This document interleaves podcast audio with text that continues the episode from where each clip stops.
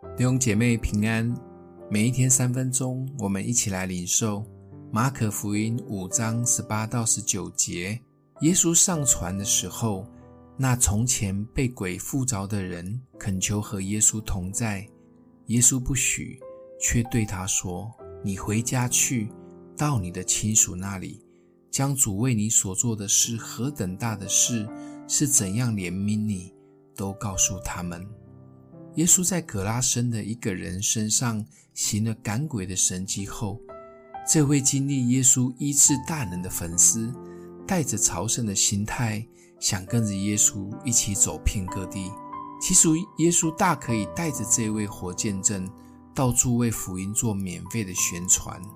但耶稣要他回到家乡，一方面是重新享受亲情，毕竟他被关在坟墓地也许久了；另外就是回到他自己的家族里，为耶稣做见见证。他选择跟在耶稣身边，其实是想选择最有安全感的生活，因为他还没有预备好要回去面对早已经放弃他的家人。但耶稣知道有一件更重要的事。就是他自己经历过的苦难及遇见耶稣后生命的更新改变，才是最美好的见证。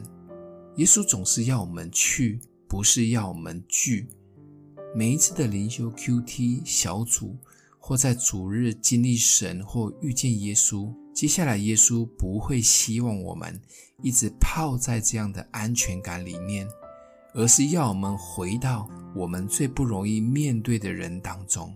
但说真的，我们有时总是选择与教会同温层的家人一起，反而忽略了我们身边还没有信主的人，甚至是我们很难面对的家人。